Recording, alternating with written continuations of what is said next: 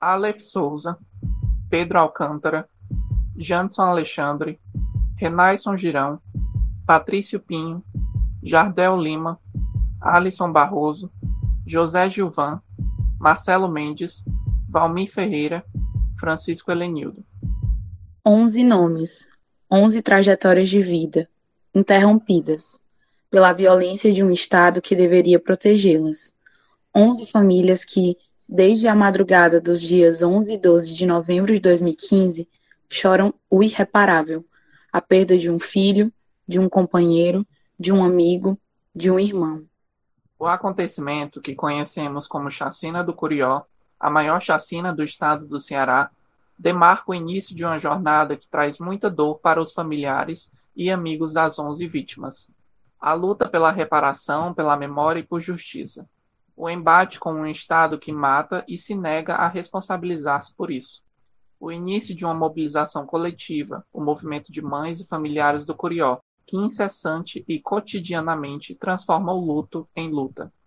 Por eles, pelos afetos pulsantes, pela memória dos onze, para que também nenhum a mais morra pela mão violenta do Estado, para que nenhuma outra mãe chore pela morte do seu filho.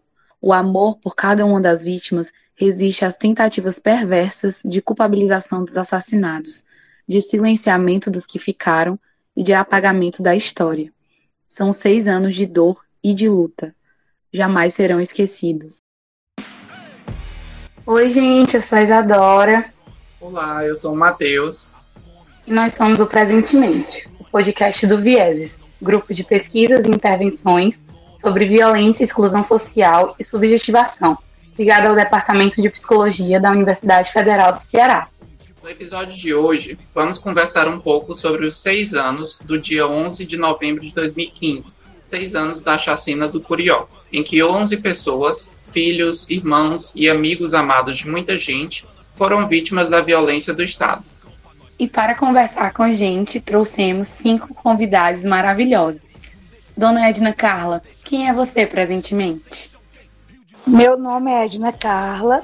Presentemente sou uma cuidadora de idoso, militante dos direitos humanos, uma pessoa que não conhecia a militância, mas por conta da chacina do Curió, do meu filho ter sido vitimado nessa, chacina, eu hoje estou na militância, estou buscando por justiça durante esses seis anos da chacina e creio sim que nós vamos conseguir e nós temos que estar de pé para que nós possamos é, fazer tudo que os nossos filhos não puderam fazer por eles, nós vamos fazer. E é isso. Essa sou eu. Ana Costa, quem é você presentemente? Eu sou Ana Costa, sou cabeleireira, sou dona de casa, sou mãe, sou amiga de todos na minha comunidade, faço parte do grupo Mães do Curió, sou mais uma vítima dos 11. Meu esposo morreu na chacina também e sou natural de Itapajé, faço parte desse coletivo e durante seis anos a gente tem aprendido muito, participando de muitos, é, muitas caminhadas, muitas, muitas lutas, muitos encontros de mãe, aqui no Ceará e fora. E eu sou um pouco de tudo. Eu sou Ana Costa. Patrícia Marciano, quem é você presentemente? Boa noite, eu sou Patrícia Marciano, historiadora, psicóloga. Acompanho o grupo de mães através de um trabalho de assessoria técnica pelo Centro de Defesa da Criança e do Adolescente, SEDECA Ceará, e também sou membro do Vieses. Mary Regina, quem é você presentemente? Sou Maria, mãe do Renato Girão da Silva, sou copeira. João Paulo, quem é você presentemente? Oi, pessoal, eu sou João Paulo, sou pai da Nina, pai do Raul, sou professor do Departamento de Psicologia da UFC, do Programa de Pós-Graduação em Psicologia da UFC, coordeno Vieses, que já foi mencionado aqui, né? E estamos aí desde 2015, desde novembro de 2015, acompanhando e colando nas lutas por memória e justiça, por ocasião da chacina do Curió.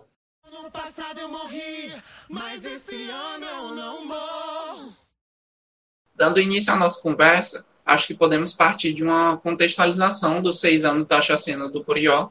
Sabemos que em poucos espaços da mídia tradicional se fala abertamente sobre a problemática de homicídios juvenis, da morte sistemática de jovens vítimas da violência, principalmente quando essa violência tem como autor o Estado.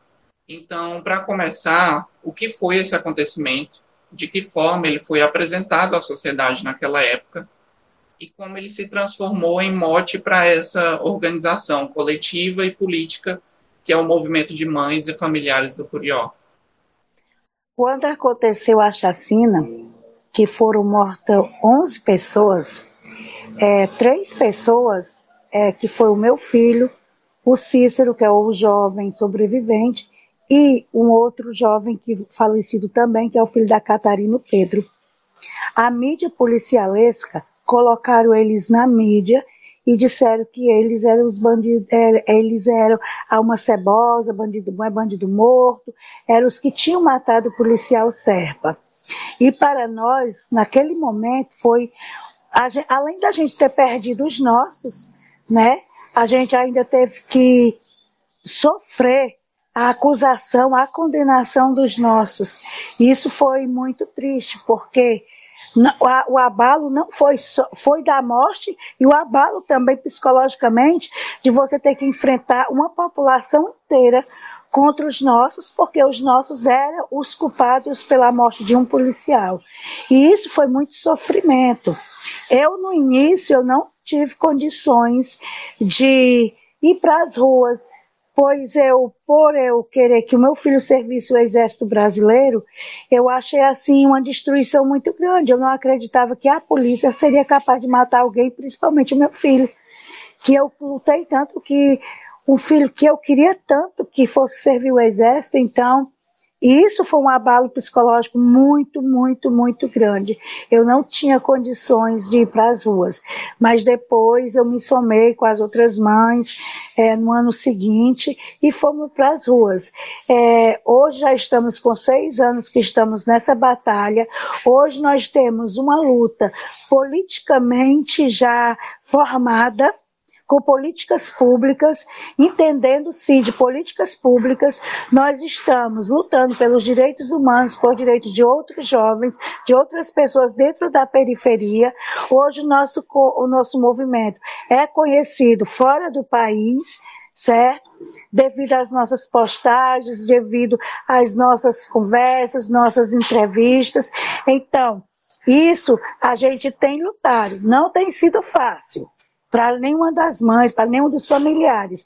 Mas a gente tem lutado mesmo, porque quando há amor, há momentos de você lutar sim, de, tem força, tem resistência sim. Não, não estamos aqui é como se diz, romantizando o problema, romantizando a nossa dor. Mas nós estamos aqui romantizando os nossos filhos os nossos filhos na nossa vida, os nossos familiares na nossa vida.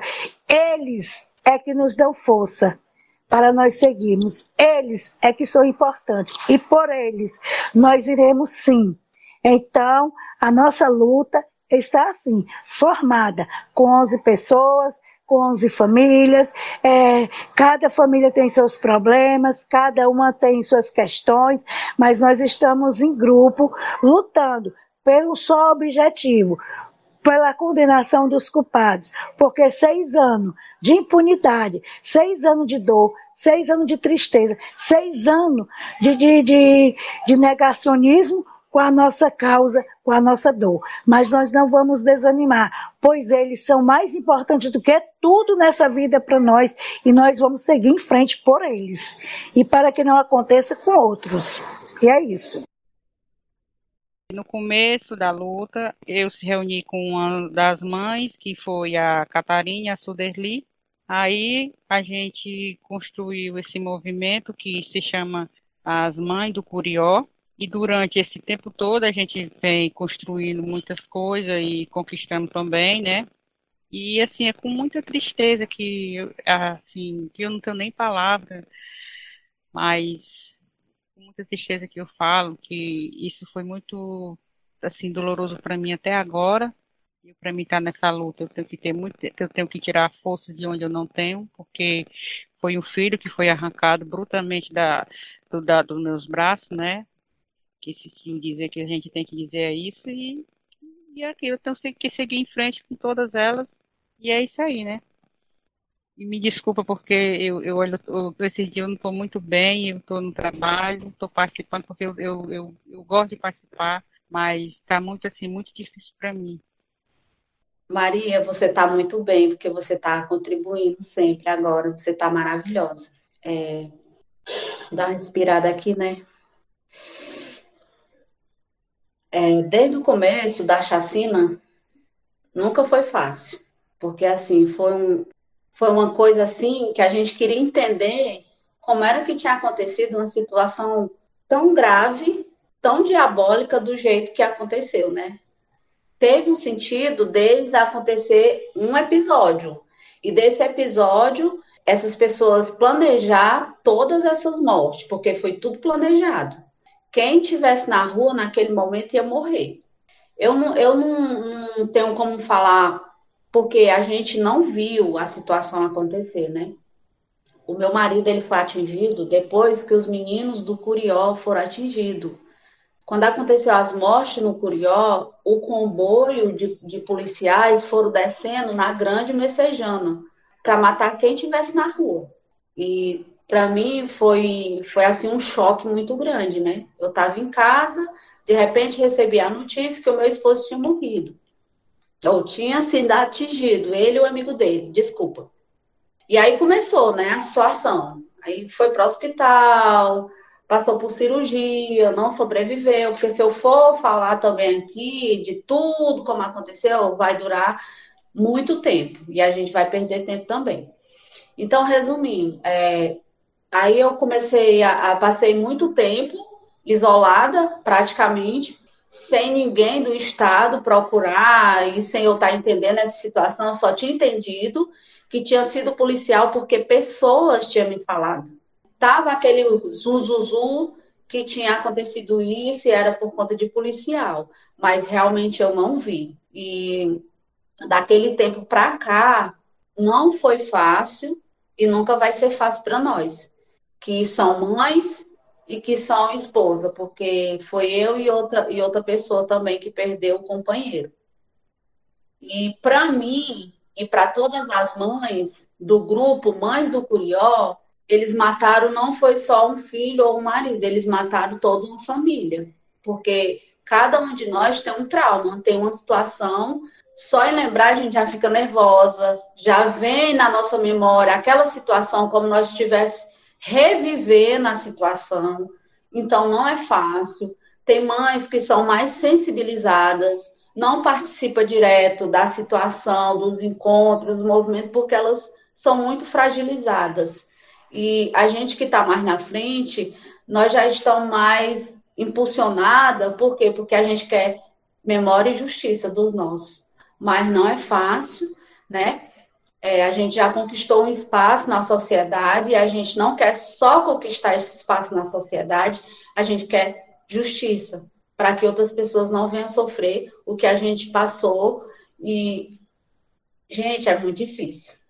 Gente, é sobre a gente estar de pé, para a gente não ver mais acontecer na nossa periferia, e é sobre nossos filhos, que precisam da gente ter força para dar força a eles, é sobre os que se foram, que a gente quer memória e justiça, e a gente crê que a gente vai ver o juro popular ainda. É só um pouco, né, do que eu, eu quero falar porque a Edna sempre ela, ela tá mais na frente, ela já ela tá mais engajada nos movimentos, nos coletivos. A gente é quando dá, mas ela sempre tá, ela, é, ela é muito guerreira, né, nesse ponto aí também. E é sobre isso, certo? Assim, outro dia eu tava falando assim para uma, uma amiga minha, cara, toda mulher que enfrenta muitas coisas, ela, ela sente muitas dores. Então nós carregamos muitas dores, mas também nós carregamos muita garra para nós estar de pé.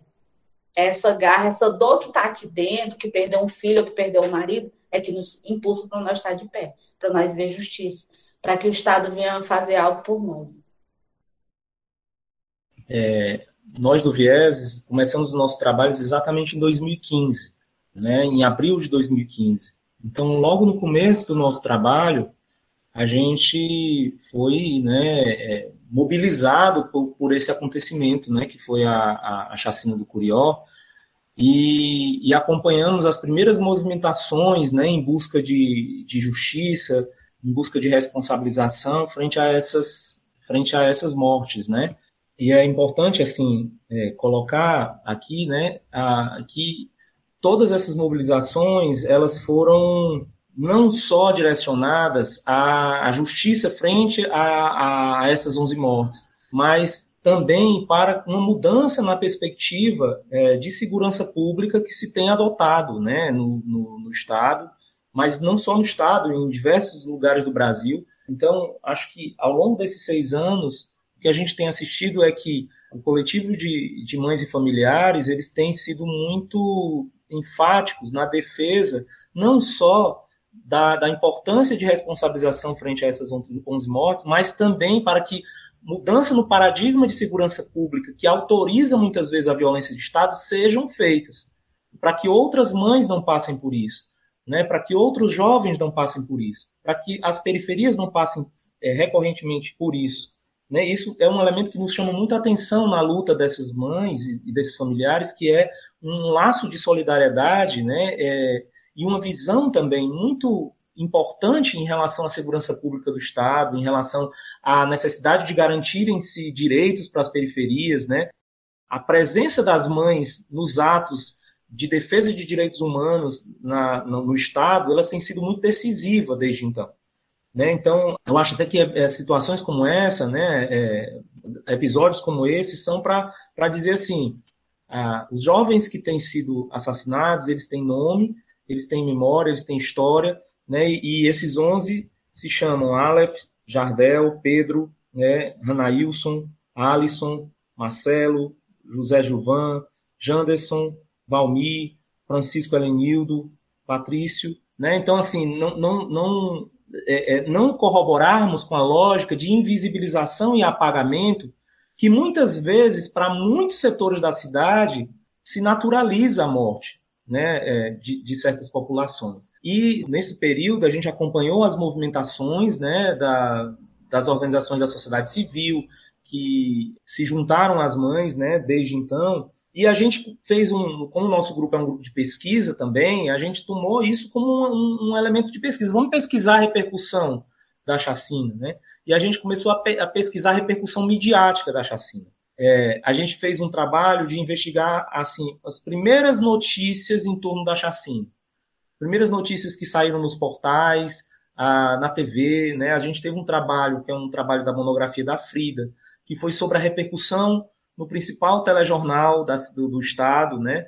No, no, telejornal de maior audiência do estado, os primeiros meses da chacina do Curió, como foram, como se repercutiu ah, e aí, nessas pesquisas sobre a repercussão midiática, nos chama a atenção, e, e tem um artigo nosso para quem tiver interesse, chama Homicídio Juvenis e os Desafios da Democracia Brasileira, em que a gente vai falar um pouco também dessa repercussão. Foi muito visível como as primeiras repercussões foram as forças de segurança da época e a mídia tentando saber se as pessoas mortas eram ou não envolvidas com alguma atividade criminosa. Então, a primeira coisa que se buscou fazer não foi quem matou essas pessoas. Por que mataram essas pessoas? Foi essas pessoas eram envolvidas? E aí tem uma lógica muito perversa que é assim: se elas forem envolvidas, a gente não se importa.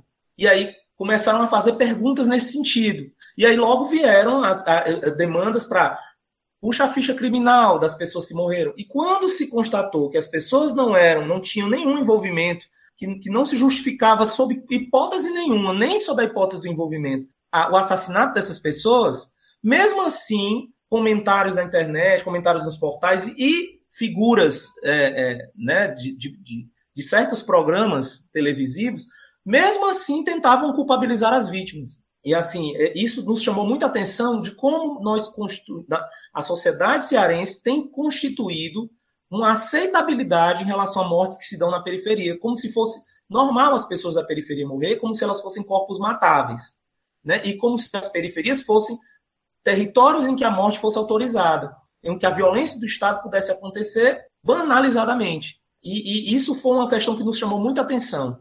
Mas eu queria só destacar assim que é, é, gente, eu tenho um, um, por conta desses processos de pesquisa, né, assim, que a gente vem fazendo ao longo, ao, ao lado de, dessa dessa luta política junto, junto das mães e junto dos movimentos, é, essa, essas atividades de pesquisa que a gente tem feito desde então, né, acompanhando os processos e tudo, nos levaram assim a, a, a mostrar que quando a gente vê retrospectivamente, isso está colocado num, num, trabalho que a gente, num artigo que Luiz Fábio Paiva, Ricardo Moreira escrevemos, chamado Violência no Ceará, Chacinas como expressão da política e do conflito, a chacina do Curió ela é um evento muito emblemático e histórico no Ceará, porque a partir da chacina, infelizmente, o fenômeno das chacinas começou a se tornar mais frequente do que era do que era antes. Então a chacina do Curió ela é duplamente emblemática. Ela é emblemática porque a partir desse episódio outros episódios de chacina foram acontecendo, embora não tanto, não, não com a mesma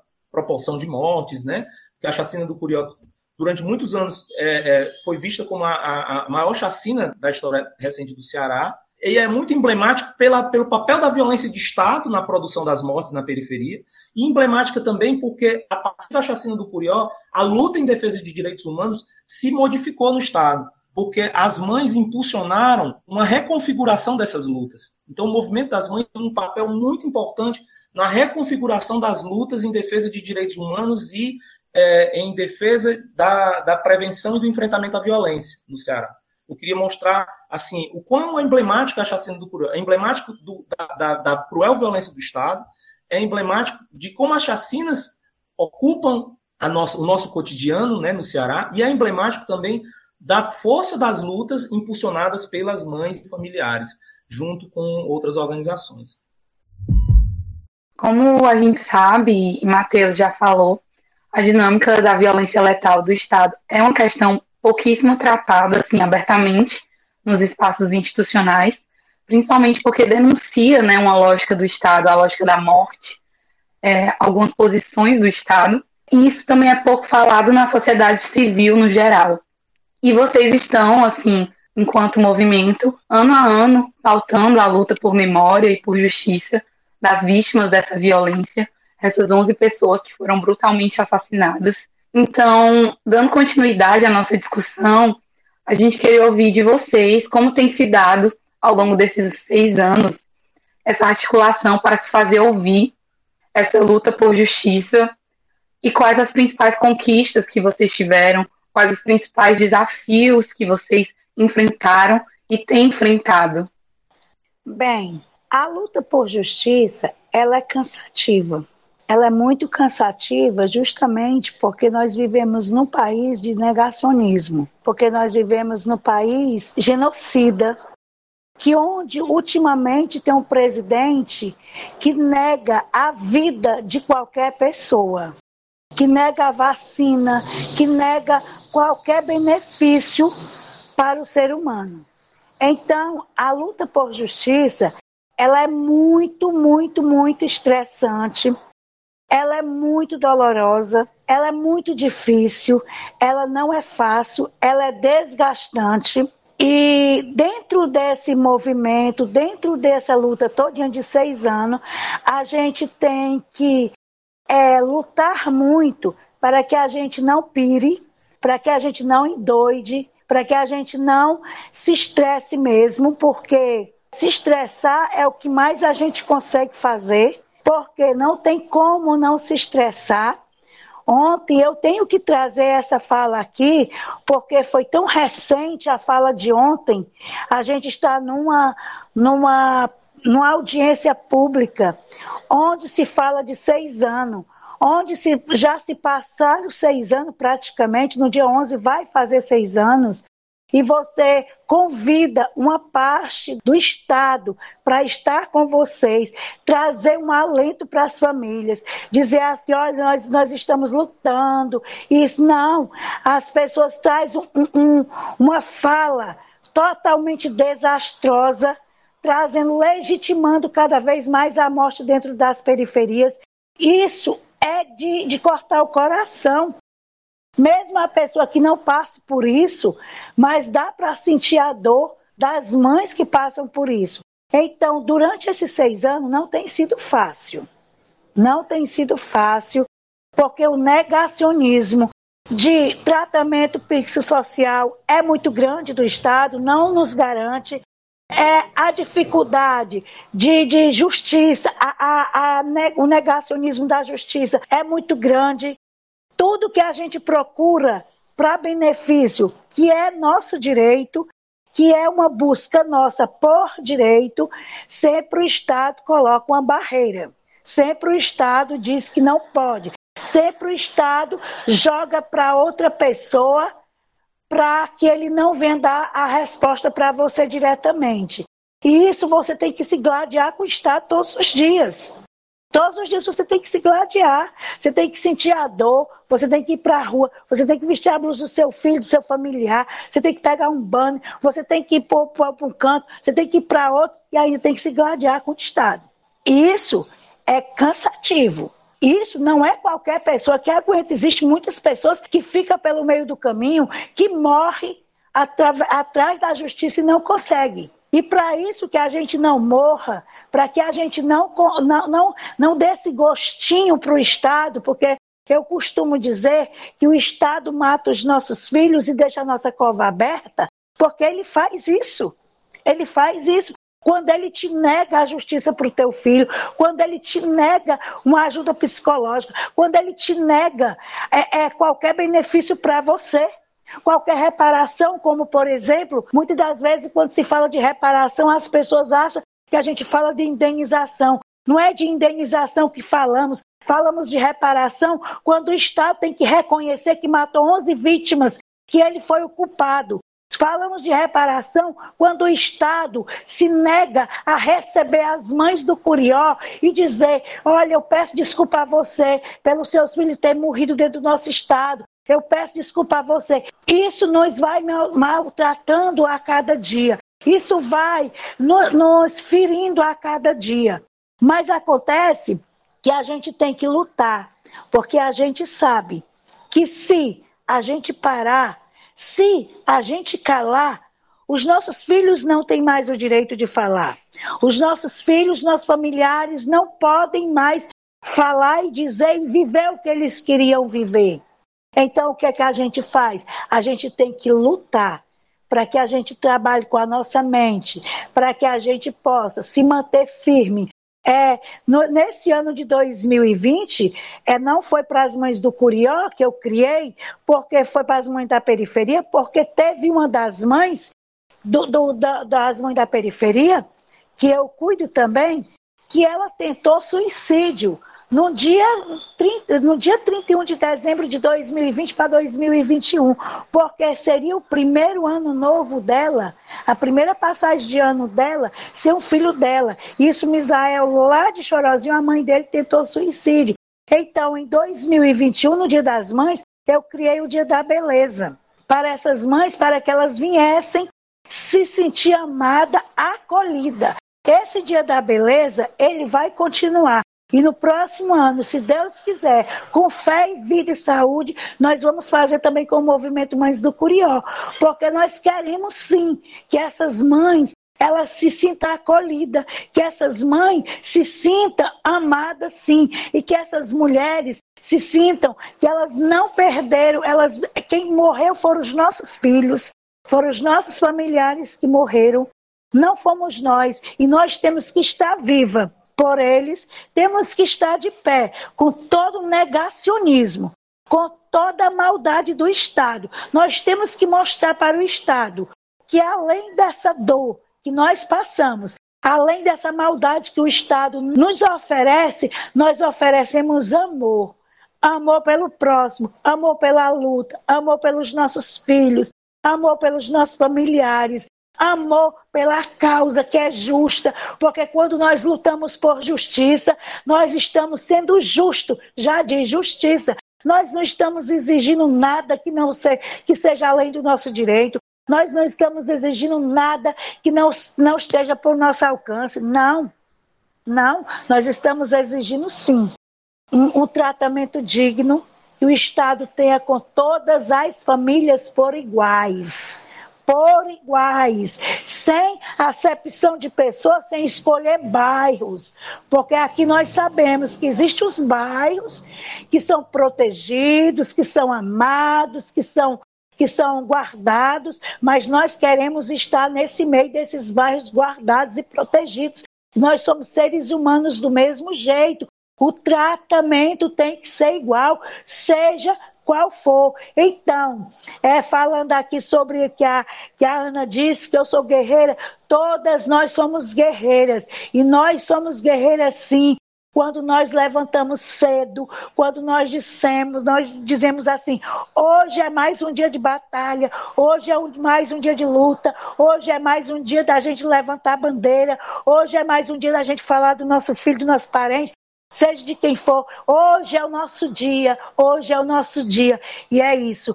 Esses seis anos, essa luta, ela nos causa dores, mas também a gente, por amor aos nossos filhos, dizendo novamente, não romantizando o problema, mas romantizando os nossos filhos, nós estamos por amor cada um deles, por amor cada uma das vítimas. E é isso.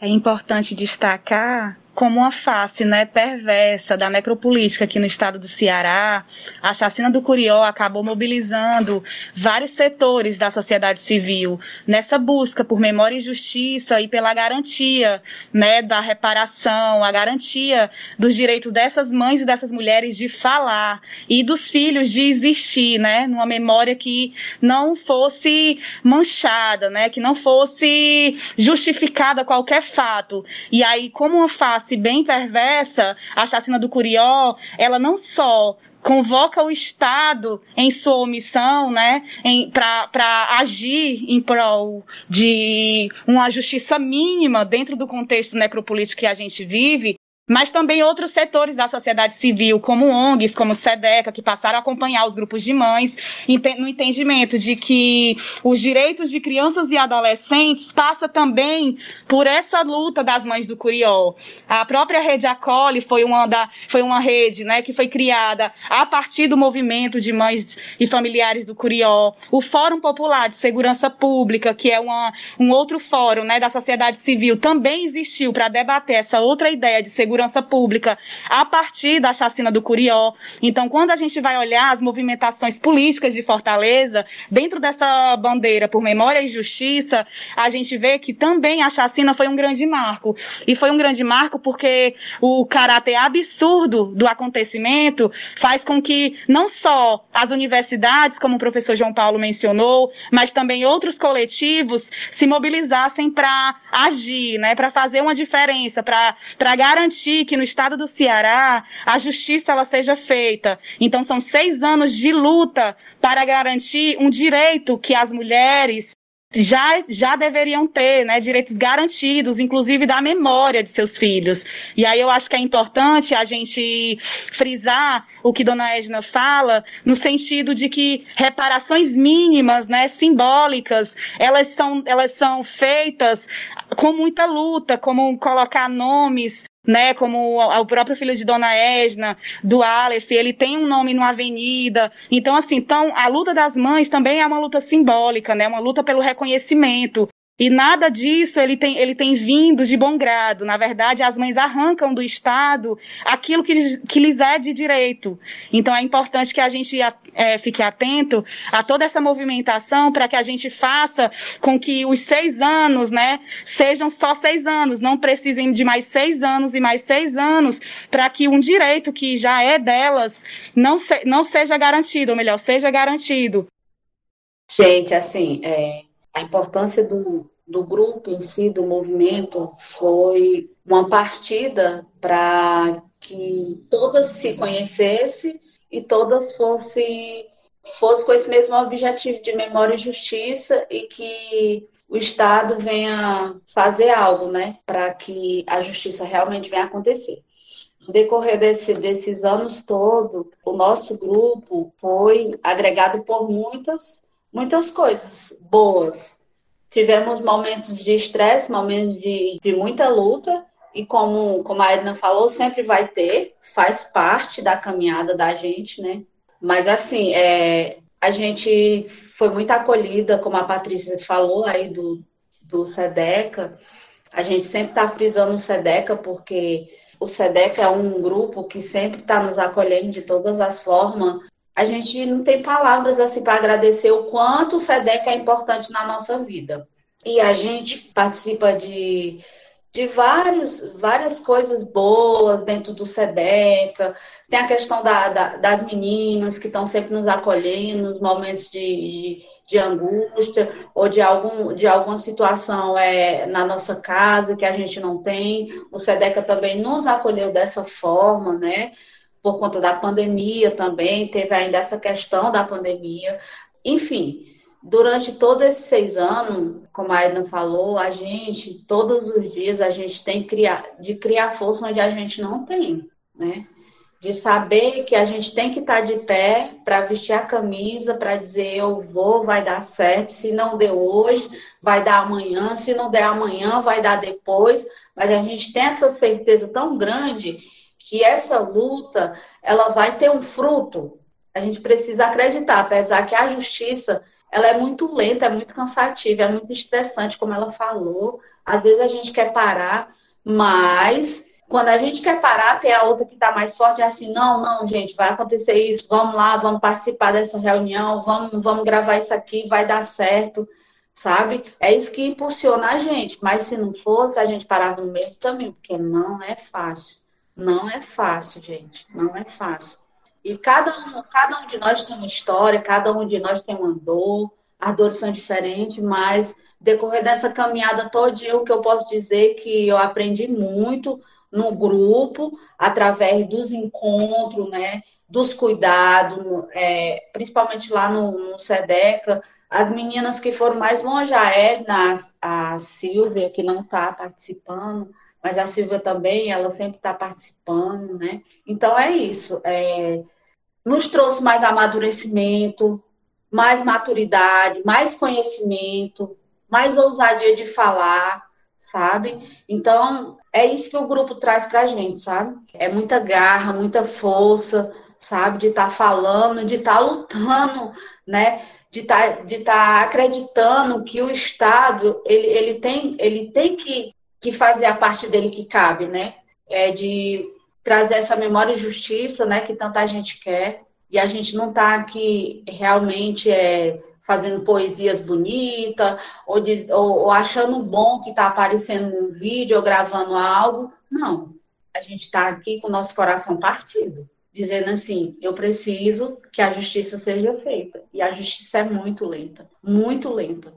Mas estamos aqui, né, juntas, estamos aqui é, tentando buscar algo que nos impulsione a cada dia mais. Esse algo, é, os nossos que se foram também, né? E esse grupo que a gente moveu, não só o Estado em si, para lutar que o Estado faça o que tem que ser feito, não pelas falas de ontem. Meu Deus, as falas de ontem foi muito ruim, muito ruim, porque a gente passa seis anos, como a Edna falou, e a gente fica logo querendo o primeiro, é, o primeiro encontro durante essa programação da gente, que é o que foi ontem, e vem uma fala do Estado da forma que eles falaram. Meu Deus.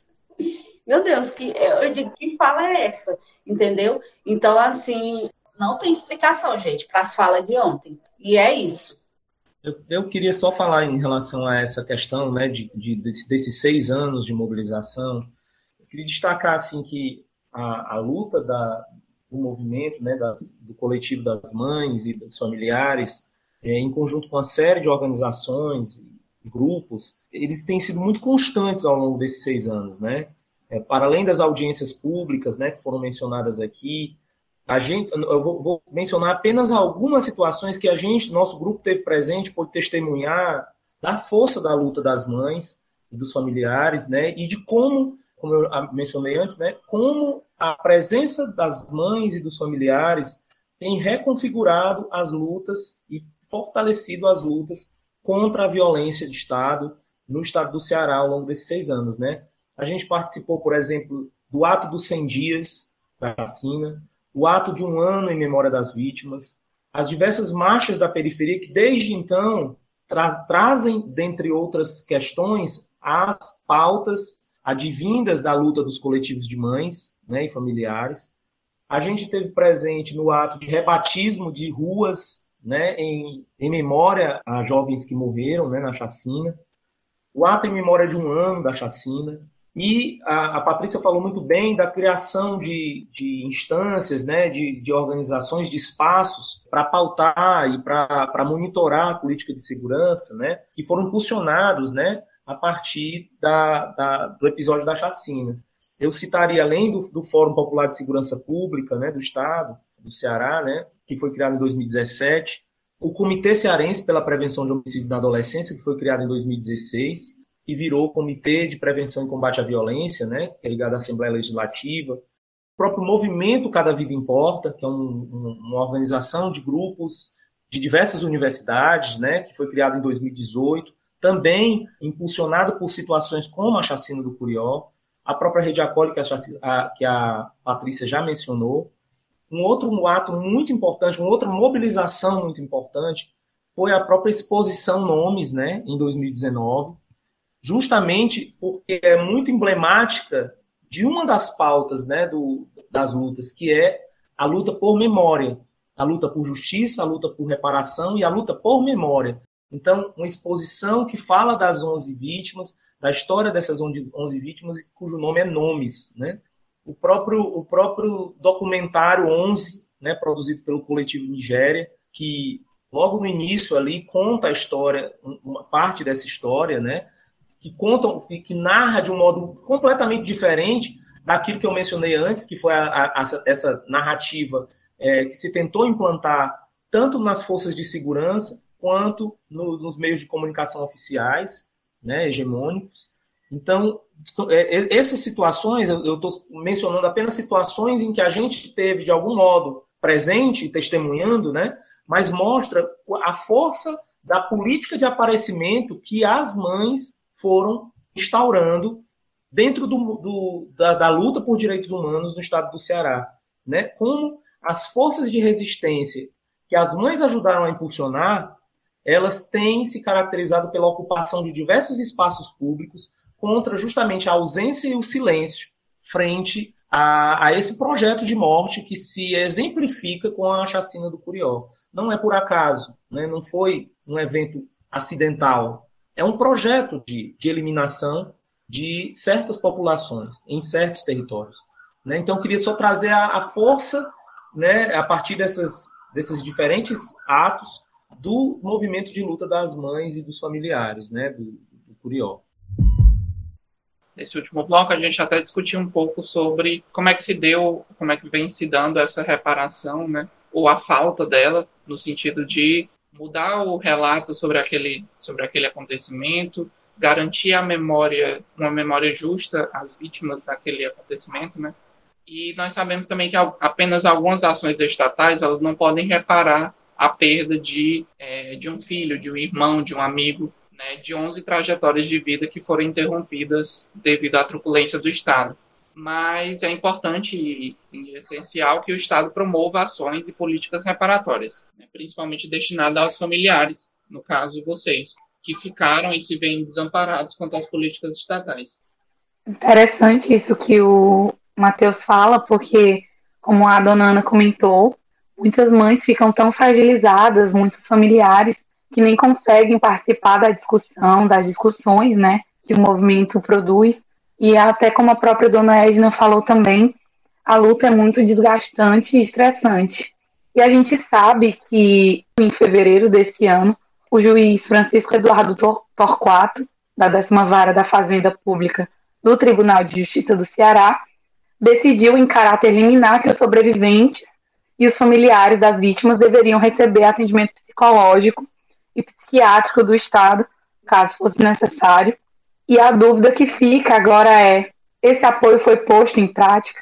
As políticas reparatórias, de uma forma mais ampla, como elas têm se dado? Eu sei que a gente já discutiu isso de forma indireta, mas como o Estado, principalmente especificamente no apoio psicossocial, é, tem mostrado a sua, a sua política reparatória? Olha, eu vou te dizer uma coisa. Parece até que brincadeira que eu vou falar aqui para vocês. Mas eu vou ter todo o prazer de falar para escrachar esse Estado, esse Estado negacionista. Olha, quando aconteceu o, o acontecido lá com a Leidiane, por eu ser muito conhecida como Curió, então eles relacionaram que a pessoa que quis se suicidar foi alguém do Curió. Aí o que, é que acontece? Eles botaram, fizeram eliminar para que as mães do Curió tivessem um atendimento digno. Precisa? Precisa. Mas você sabe onde foi que o Estado procurou esse atendimento, dar esse atendimento para as mães do Curió no Hospital Mental de Fortaleza. Logo, nós que lutamos contra qualquer tipo de luta contra a vida da pessoa.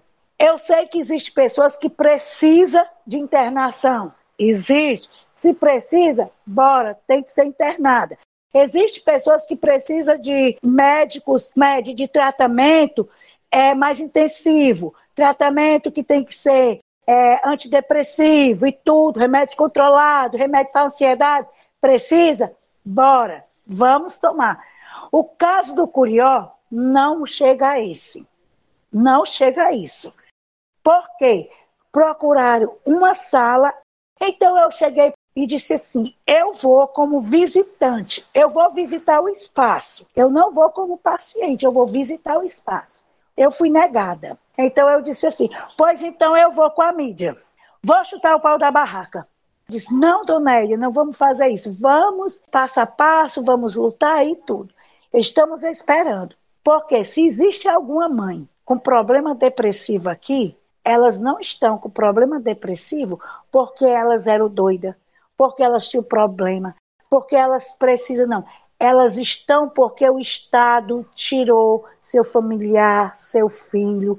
E tem muitas mães que não têm a condição, como já foi dito aqui pela própria Ana, não têm a condição de ir para as ruas. Então essas mães, elas ficam dentro de casa, sofrendo a sua dor, sofrendo a sua tristeza e se enchendo de comprimido. O Estado quer isso para nós.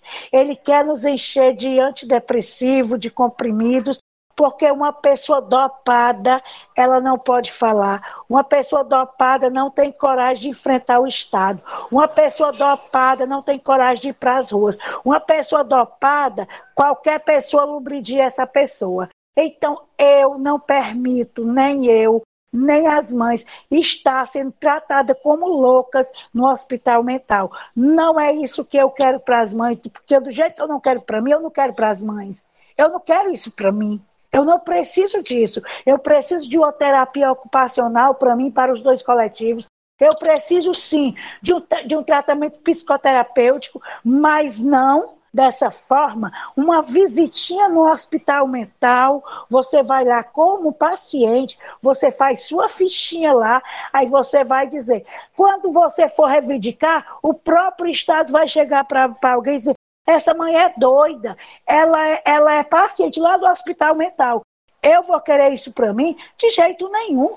De jeito nenhum, eu quero estar de pé. Então, o Estado vem, vem a justiça, o, o, o juiz pode ter dado a, a ordem, só que o Estado, ele continua se negando, porque o Estado não está nem aí para mim, não está nem aí para nenhuma das mães. Ele não reconhece.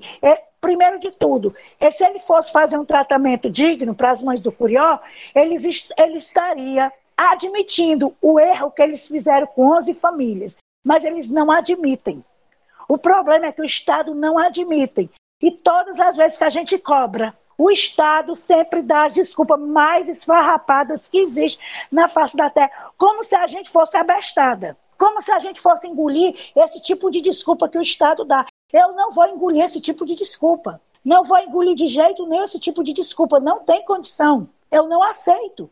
Porque eu não sou doido, nenhuma das mães é doida. Se fosse, não tinha problema. Se tratava. Mas não é o nosso caso. Então é isso. Eu acho muito importante as, os elementos que Dona Edna traz não só porque faz um movimento contrário, né? Se por um lado a luta ela vai em direção a mostrar o caráter estrutural, né? O caráter do, do, de omissão do próprio Estado a partir do acontecimento da chacina, por outro há uma, um, um movimento de individualização por parte do Estado de problemas que na verdade são sociais.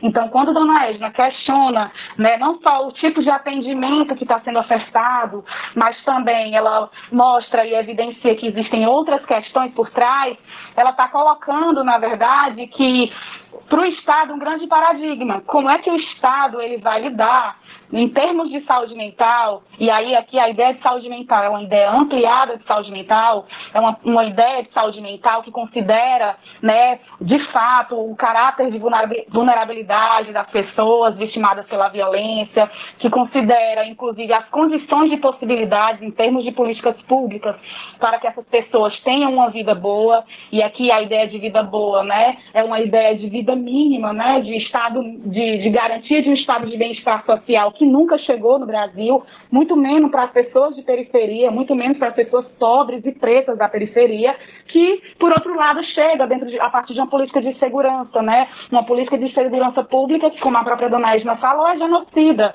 e que é a responsável pela chacina. Então, não só ela convoca que o Estado tenha e oferte serviços e atendimentos de fato que considerem uma visão ampliada de saúde mental, né? Inclusive com políticas públicas e sociais de, de assistência garantidas para os familiares, mas que também ele, ele de algum modo, ele veja né, que a, as pessoas vitimadas pela violência, ela tem sofrimentos que, na verdade, não só, só da ordem do acontecido, né? Muitas vezes existem outros fatores que atravessam a vida dessas mulheres. E aí eu acho que é importante a gente ter em vista não só esse debate que Dona Edna coloca, né, que, que não se trata somente de uma escuta, um atendimento atendimento pontual num, em um hospital de saúde mental, mas que se trata de uma outra estrutura que, tá, que movimenta, ou que deveria movimentar e sustentar, inclusive essas mulheres, depois de, de uma chacina como essa que aconteceu, mas também essa outra face, né, de, de como é que o Estado se omite de diversas formas para essas mulheres, né? Se omite quando não, não ofertam políticas públicas que garantam a vida de seus filhos, se omite quando nega a reparação, quando, quando nega e quer macular a história e vida das pessoas vitimadas pela violência e diversas outras formas, né, que a gente já vem conversando aqui.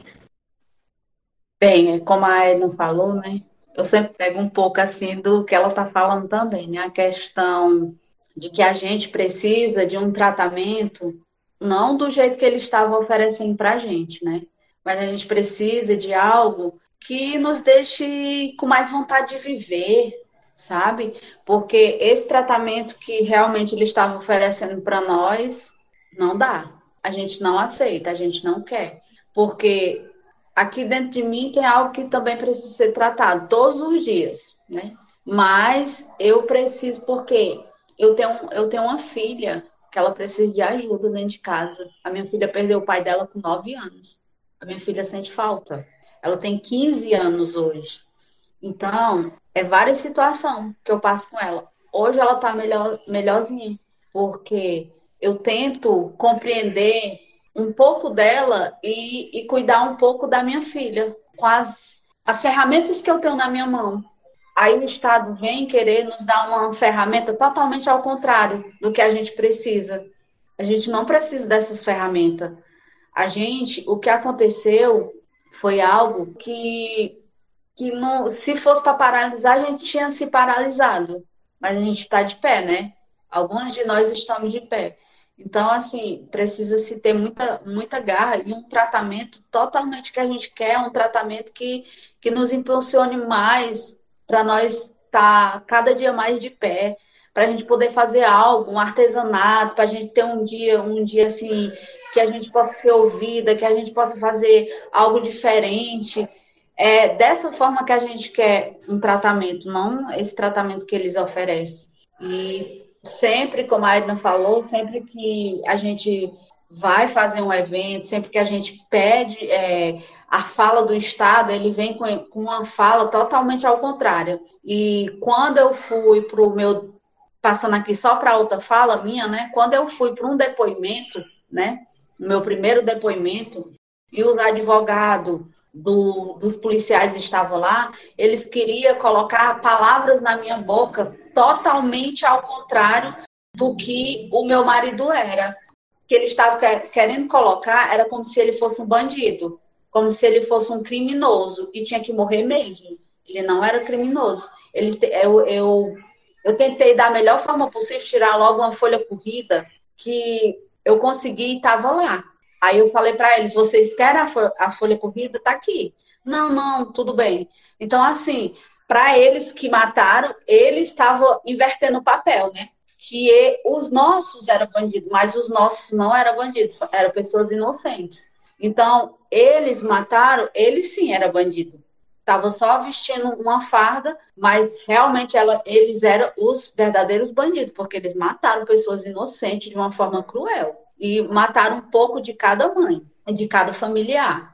Então, a gente não quer esse tratamento. A gente não quer esse tratamento. A gente precisa de outros tratamentos. Eu achei interessante quando você falou da, da ferramenta, né? Que não é exatamente a ferramenta que vocês precisam que vocês querem, a que eles estão ofertando. E me lembrou de uma fala da dona Edna um pouco, um pouco antes, quando ela falou do acolhimento. Parece que a ferramenta que está faltando é justamente essa, do acolher, que a dona Edna comentou, né? Que é importante que essas mães se sintam não só as mães, né? Os familiares no geral, se sintam amados e se sintam acolhidos. Que é inclusive a ideia do Dia da Beleza que ela se propôs a, a fazer. E, novamente, infelizmente, depende só do movimento de vocês estar tá propondo estratégias de acolhimento que não vêm do Estado. Porque as ferramentas que eles trazem são só essas mais farmacológicas, mais é, limitantes, né? Eu queria só corroborar um aspecto, assim, reforçar um aspecto que a Patrícia colocou, né? Assim, acho que é muito importante essa sinalização de que as mães precisam, como uma das estratégias de reparação, de cuidado psicossocial. É muito importante que se tenha essa sinalização. No entanto, a forma restritiva, a forma limita limitada, a forma simplificadora de ofertar esse cuidado psicossocial ela tem sido muito problemática. E isso se dá num contexto que é um contexto de desmonte das políticas de saúde mental no país, né? Isso se dá num contexto de muitos retrocessos no campo da saúde mental, né? Porque o que nós temos dentro da luta por políticas de saúde mental no Brasil há muitos anos é de que saúde mental não se restringe a cuidado, a, a, ação medicalizante. Saúde mental não se restringe a um, uma, uma categoria profissional, um equipamento profissional, um equipamento específico. Saúde mental implica uma rede de cuidado. Saúde mental implica uma rede de atenção. Então, o cuidado junto às mães também deve ser um cuidado em rede. E um cuidado pautado na escuta das mães. Não existe cuidado com silenciamento. Não existe cuidado sem escuta e acolhimento das demandas das mães e dos familiares. E, infelizmente, o que nós temos visto é que as estratégias de cuidado, de escuta, de acolhimento e de, de atenção psicossocial a essas mães e familiares têm partido não do Estado, nas suas políticas de saúde, nas suas políticas é, intersetoriais, mas tem partido de organizações da sociedade civil, tem partido de iniciativas da universidade, ações autogeridas pelas próprias mães e família, pelos próprios familiares. Então, é, é, muito importante, assim, acho que a fala da, da, das mães aqui presentes né, é muito importante. Qual é o cuidado que ela deseja e necessita receber? Qual é o tipo de ação que ela demanda? Qualquer cuidado precisa partir disso, precisa partir dessa escuta. Qualquer cuidado que, que se ancore em uma visão ampla de saúde e de, e de uma análise ampla sobre o sofrimento deve partir daí. E eu acho que tem uma questão assim: não existe cuidado um cuidado humanizado, um cuidado psicossocial com as mães, sem também a responsabilização pelo que aconteceu em relação à chacina. Essa ausência de responsabilização reitera esse sofrimento há seis anos. Então, o cuidado deve vir acompanhado de responsabilização frente ao que ocorreu. É muito importante isso. Assim, não se dá de maneira desintegrada de uma mudança na política de segurança e também uma responsabilização diante do que aconteceu. Né? Acho que a Dona Edna e Dona Ana falam isso aqui muito nitidamente. Então, é só reforçando.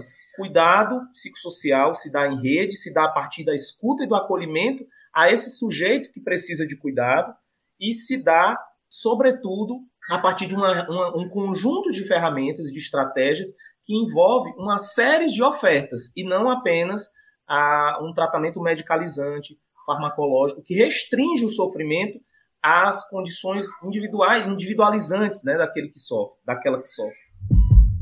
Bom, agora vamos para o nosso momento de indicações, quando a gente recomenda algum livro ou algum projeto que vocês acham interessante a gente entrar em contato a gente conhecer, para que os nossos ouvintes possam conhecer pessoas e produções relacionadas com esse tema, né? E de coisas que vocês vêm realizando ao longo desses anos. Alguém quer começar? Eu indico para todo mundo que leia o livro 11, das 11 vítimas da chacina do Curió, para conhecer essas pessoas, quem eram essas pessoas que o Estado matou, quem eram essas pessoas que só tinham taxado como bandidos e depois passaram a ser apenas 11 inocentes. Não. Nós queremos que as pessoas vejam, enxerguem quem eram essas pessoas. Que muitas das vezes alguém sem saber, porque viu um noticiário de um, de um programa policialesco na televisão e disse assim: Ah, mataram porque era bandido. Ah, porque ele estava no meio da rua. Isso eu ouvi demais no meu Facebook. Isso não foi brincadeira, gente. Isso foi muito sofrimento. Eu postar foto do meu filho pela primeira vez e falar da morte do meu filho e um bocado de pessoas que não conhecia nem a minha história, nem muito menos a história do meu filho, chegar a dizer assim: ah, mas é porque ele estava no meio da rua, esse bandido tinha que morrer mesmo. Isso foi tão pesado, isso foi tão pesado ouvir isso, foi tão duro ouvir isso. Então, nesse momento, tem muitos livros maravilhosos para você ler, tem muitos livros maravilhosos mesmo, tem demais, de muitos professores e tudo, mas nesse momento, eu peço, sabe?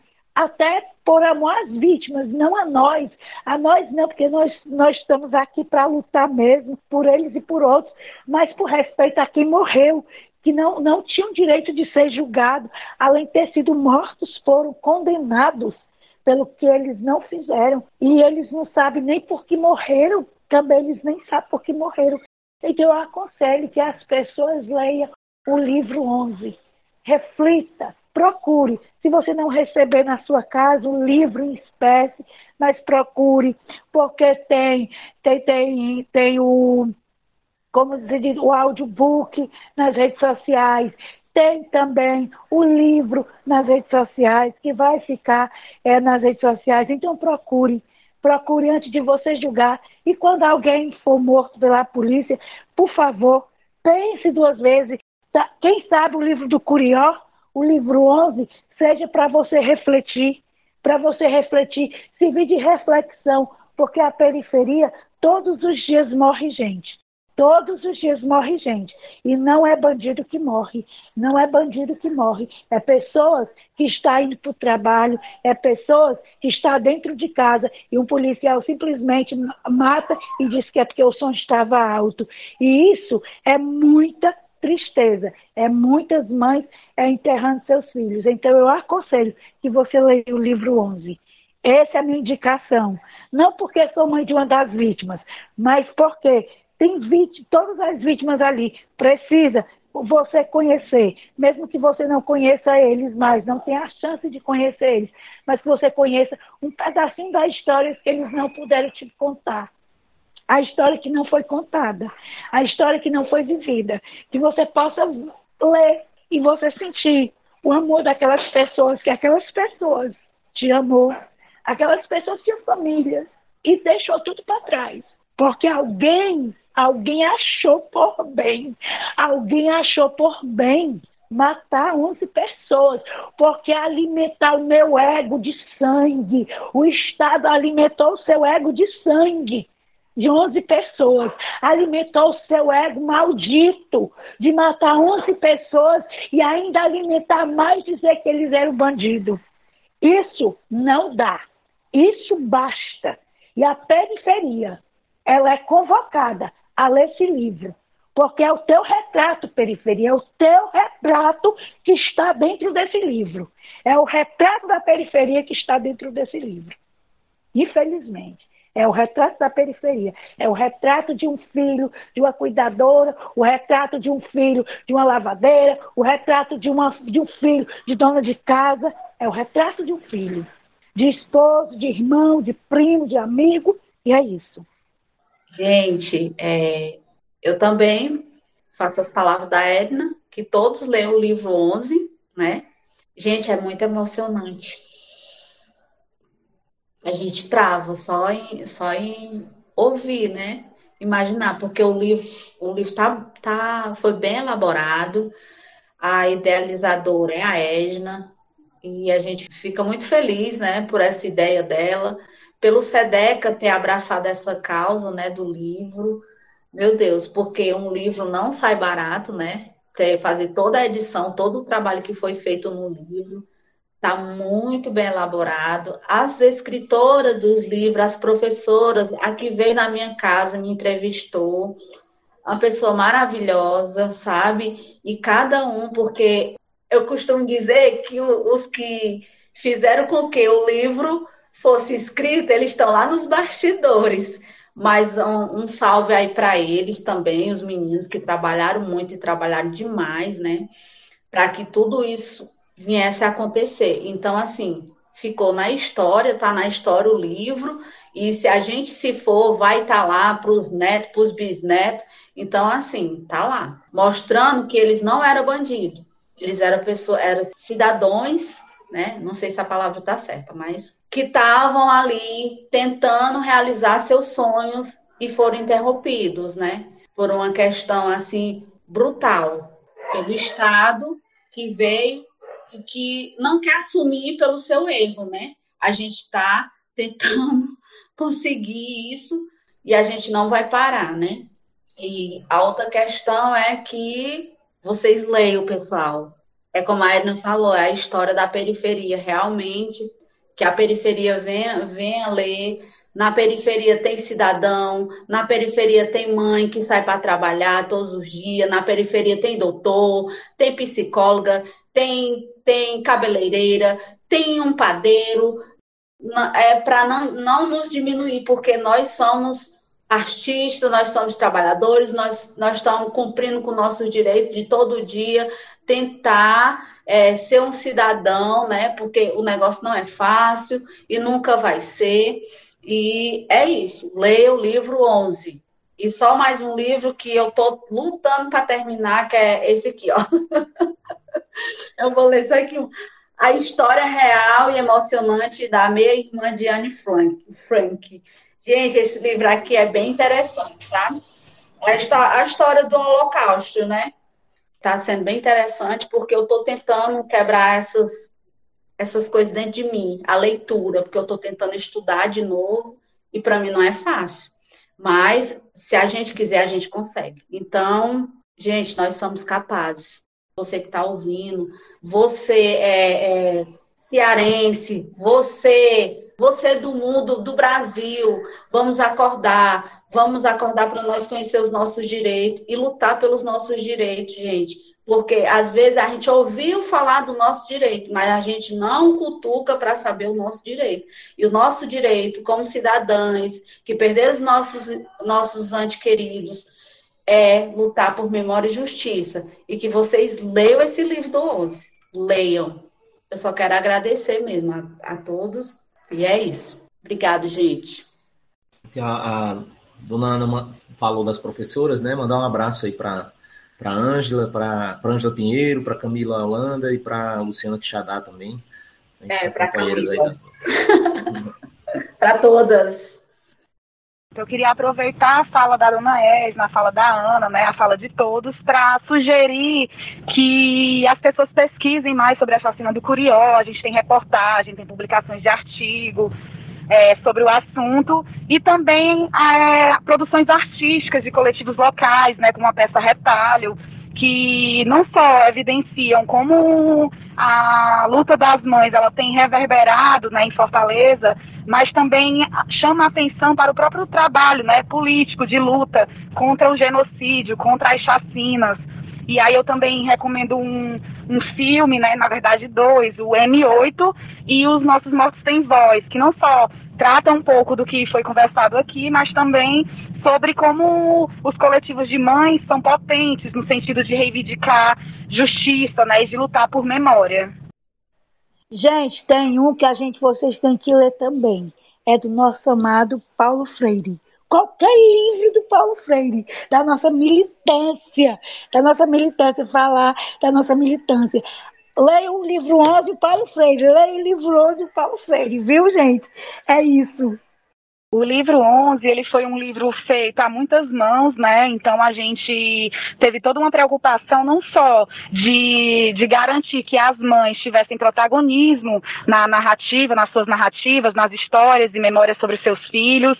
Então foi um grupo de, de escritoras que se reuniu e pensou conjuntamente, né, a partir dessa idealização da dona Edna e a partir de toda a movimentação do, do movimento de mães e familiares do Curió, para que os o livro fosse escrito. E também pensando né, no alcance do, desse material tão rico e que, e que de fato é uma forma de garantir e de imortalizar a vida né, de todos os jovens que, e, e pessoas que faleceram naquela noite do dia 11, é, a gente também vai, é, vai disponibilizar o e-book, fez uma produção de um audiobook para poder que as pessoas tenham acesso de, de diferentes plataformas e formas de, de se conectar com essas histórias, né? E aí esse, esse trabalho ele foi financiado, né? Por, na verdade ele foi apoiado pelo SEDECA, foi apoiado pelo Instituto OCA, mas contou com a participação de vários coletivos e aí a gente traz um, uma lista de coletivos que as mães fizeram questões, questão de mencionar pelo próprio histórico dos seis anos de luta, né? Que cada movimento contribuiu ao longo desses seis anos para que esse livro livro hoje fosse produzido, que foi pensado inicialmente para ser o livro dos cinco anos e acabou sendo agora do, dos seis anos. Ao longo da minha fala, eu já citei algumas coisas, né? alguns artigos e alguns é, documentários, enfim, eu queria, nesse final, indicar dois, dois trabalhos de pesquisa que foram feitos, né?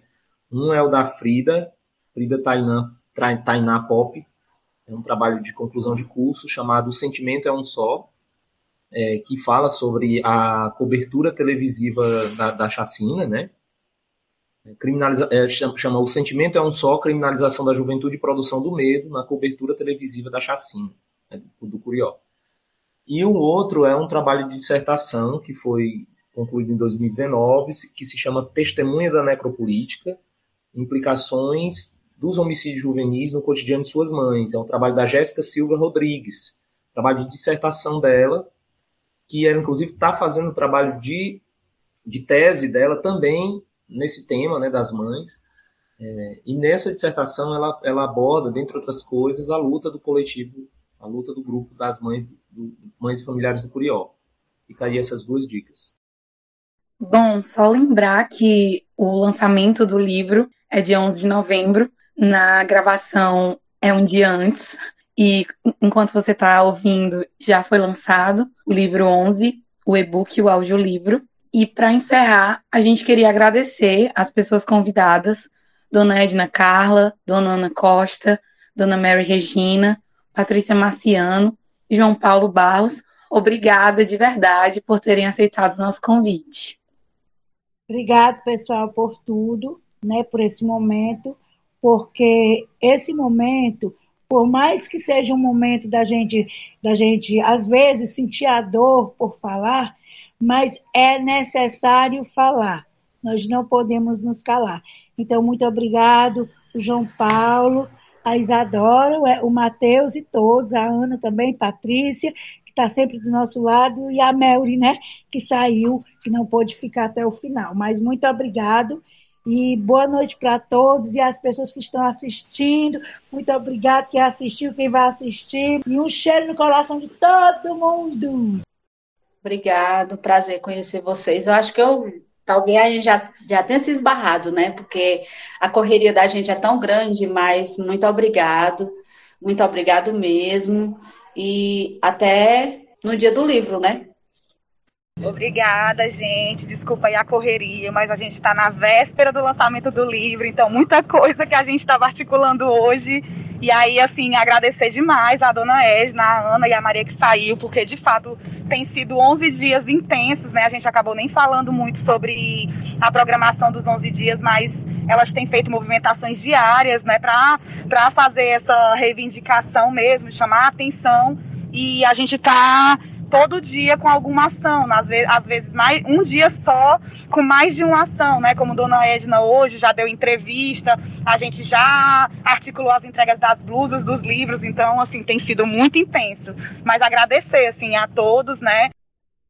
Valeu, pessoal, um grande abraço. Seguimos aí na luta, né? Queria só ressaltar no final, assim, a, a, que, que essa, esse podcast, assim, ele se dá num contexto muito, muito importante, né? De muitas mobilizações nos 11 primeiros dias né, de novembro, em alusão aos seis anos da chacina.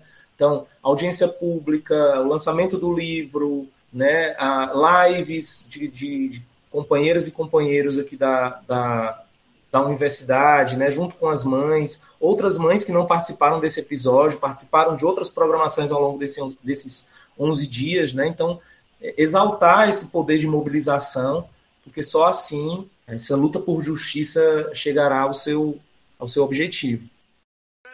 E vocês aí de casa também podem nos acompanhar por meio do Instagram do Vieses. Por lá, nós somos viesesufc. Lembrando que na descrição dos episódios e no Instagram do Vieses vocês encontram o link do nosso drive com todas as referências citadas no podcast. E vocês podem nos contatar também por e-mail basta escrever para presentementepod.gmail.com. E mais uma vez, ressaltamos que o presentemente só é possível graças à construção conjunta de pessoas incríveis. Nesse episódio, contamos com Matheus Leite e Renan Braga na edição. Eu, Matheus Leite e Isadora Alves também na apresentação e roteirização desse episódio por fim, contamos com João Paulo Barros na supervisão e viabilização do projeto. Nos encontramos presentemente